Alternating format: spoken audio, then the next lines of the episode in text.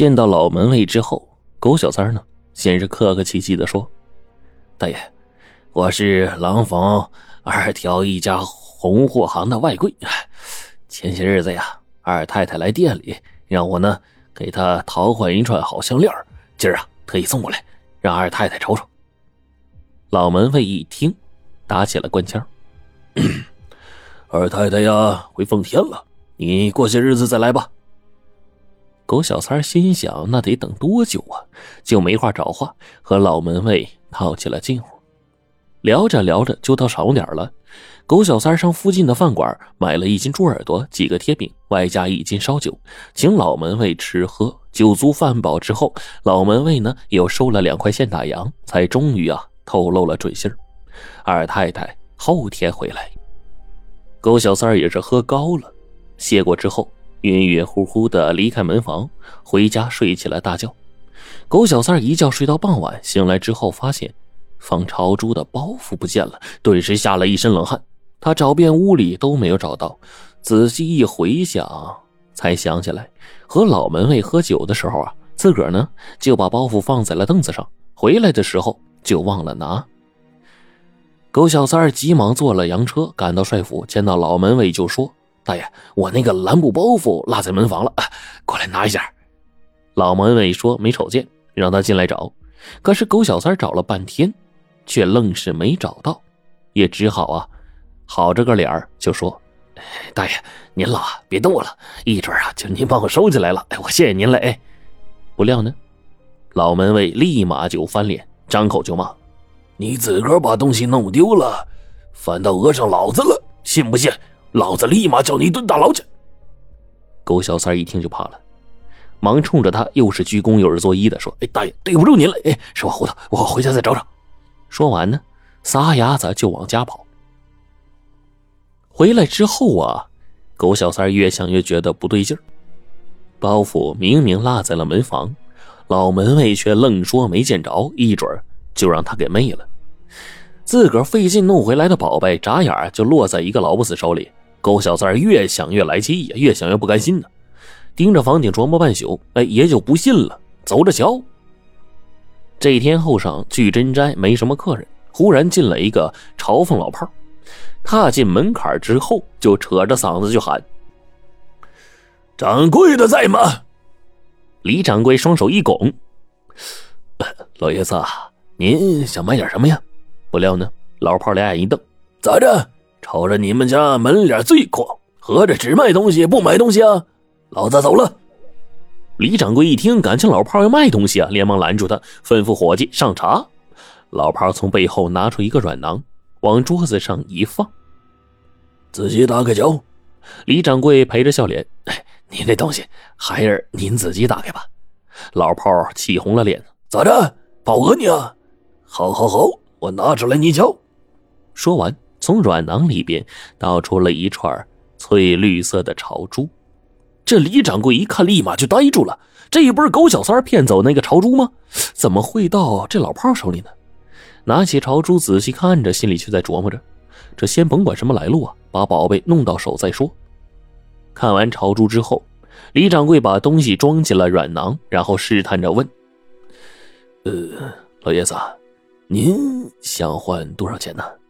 老炮回答说：“你要是瞧着了，嘎巴脆来一个，别唧唧歪歪的，三千元大头，不然老子呀上别人家去。”李掌柜一听，哎，知道这是一个不识货的棒槌，不慌不忙的说：“哎，老爷子，您这串珠子是碧玉料，不值钱呢。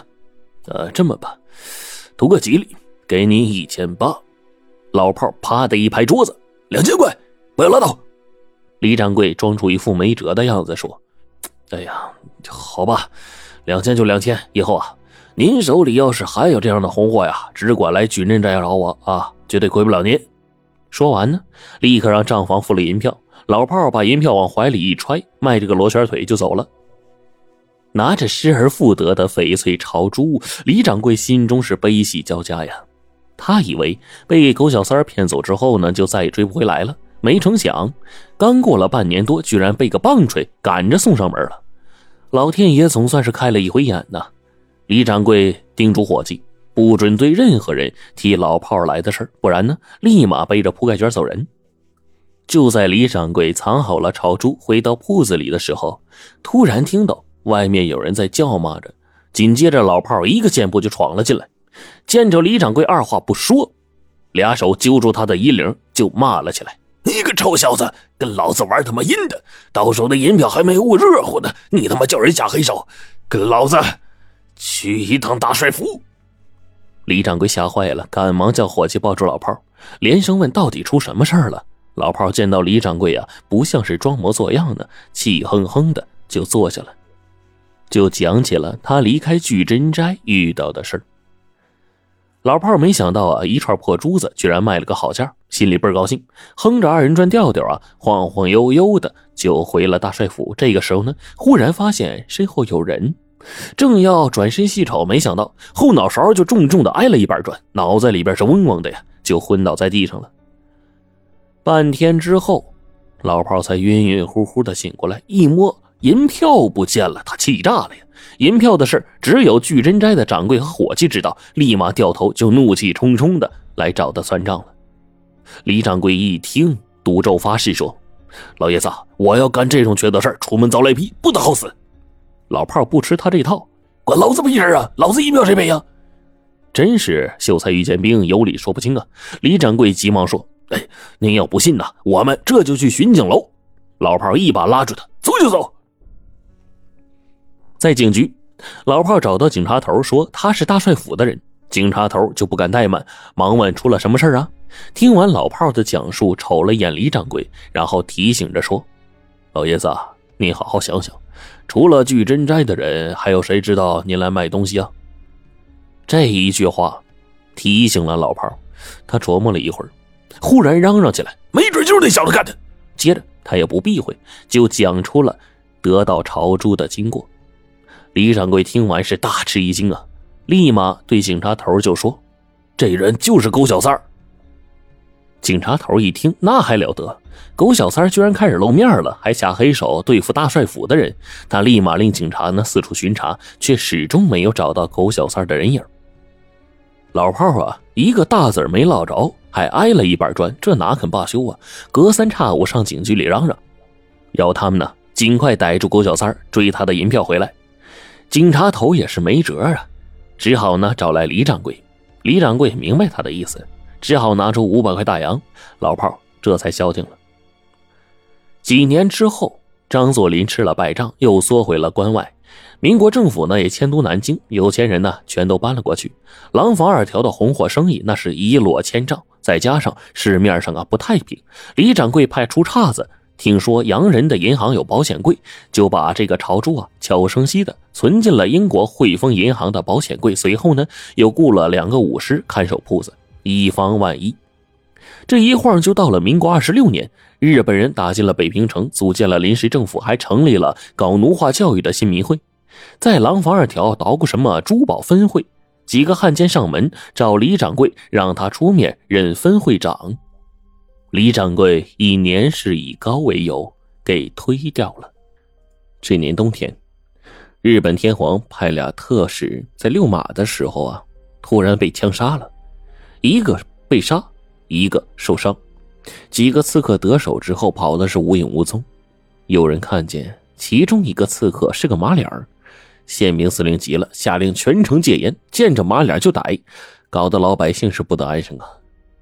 一天晚上，聚真斋值夜的武士啊，刚要躺下睡觉，突然听到一阵急促的敲门声，他只好起来打开门，只见呼啦一下闯进了一帮宪兵啊。一个汉奸挥舞着手里的盒子炮就问说：“李掌柜呢？”武士害怕，只能指了指后院。汉奸立马和宪兵就冲进了后院，找到李掌柜，二话不说就把他给抓了。李太太吓得慌了神不知道发生什么事了。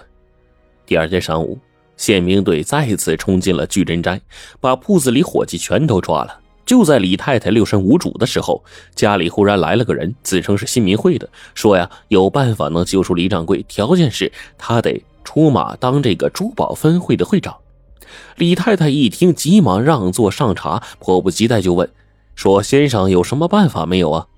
这个人喝了一口茶，然后呢，不慌不忙的说：“嗯，我是李掌柜的朋友，昨天听说被宪兵队抓走了，一大早就去了一趟宪兵司令部，在大牢里呀，看见他了，一问才知道啊，有人告密说巨真斋呢窝藏着刺杀日本特使的那个马脸刺客，李掌柜是个本分人，怎么会窝藏刺客呢？”一准啊，是有人栽赃陷害。临走的时候，李掌柜小声对我说：“家里有一串翡翠炒猪，价值不少钱，让我赶紧来找您，把东西啊麻利的给宪兵司令送去。好好说话，早点呢把他给救出来。哎，你也听说过啊，宪兵队的大牢那可不是人待的地儿啊，十个进去九个横着出来呀。”